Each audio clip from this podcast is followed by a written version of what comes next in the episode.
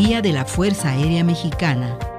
La Fuerza Aérea Mexicana es una de las dos Fuerzas Armadas componentes de la Secretaría de la Defensa Nacional. Su objetivo es defender la integridad, independencia y soberanía de México, garantizar la seguridad interior, auxiliar a la población en caso de necesidades públicas, realizar acciones cívicas y obras sociales que tiendan al progreso del país y, en casos de desastre, prestar ayuda para el mantenimiento del orden, auxilio de las personas, sus bienes y la reconstrucción de las zonas afectadas el término Fuerza Aérea Mexicana se refiere tanto al equipo aéreo como al personal que lo asiste, que es utilizado por el Colegio del Aire, el Ejército, el Estado Mayor Presidencial, las unidades aéreas y demás dependencias. Al mando supremo de la Fuerza Aérea Mexicana se encuentra el presidente de la República.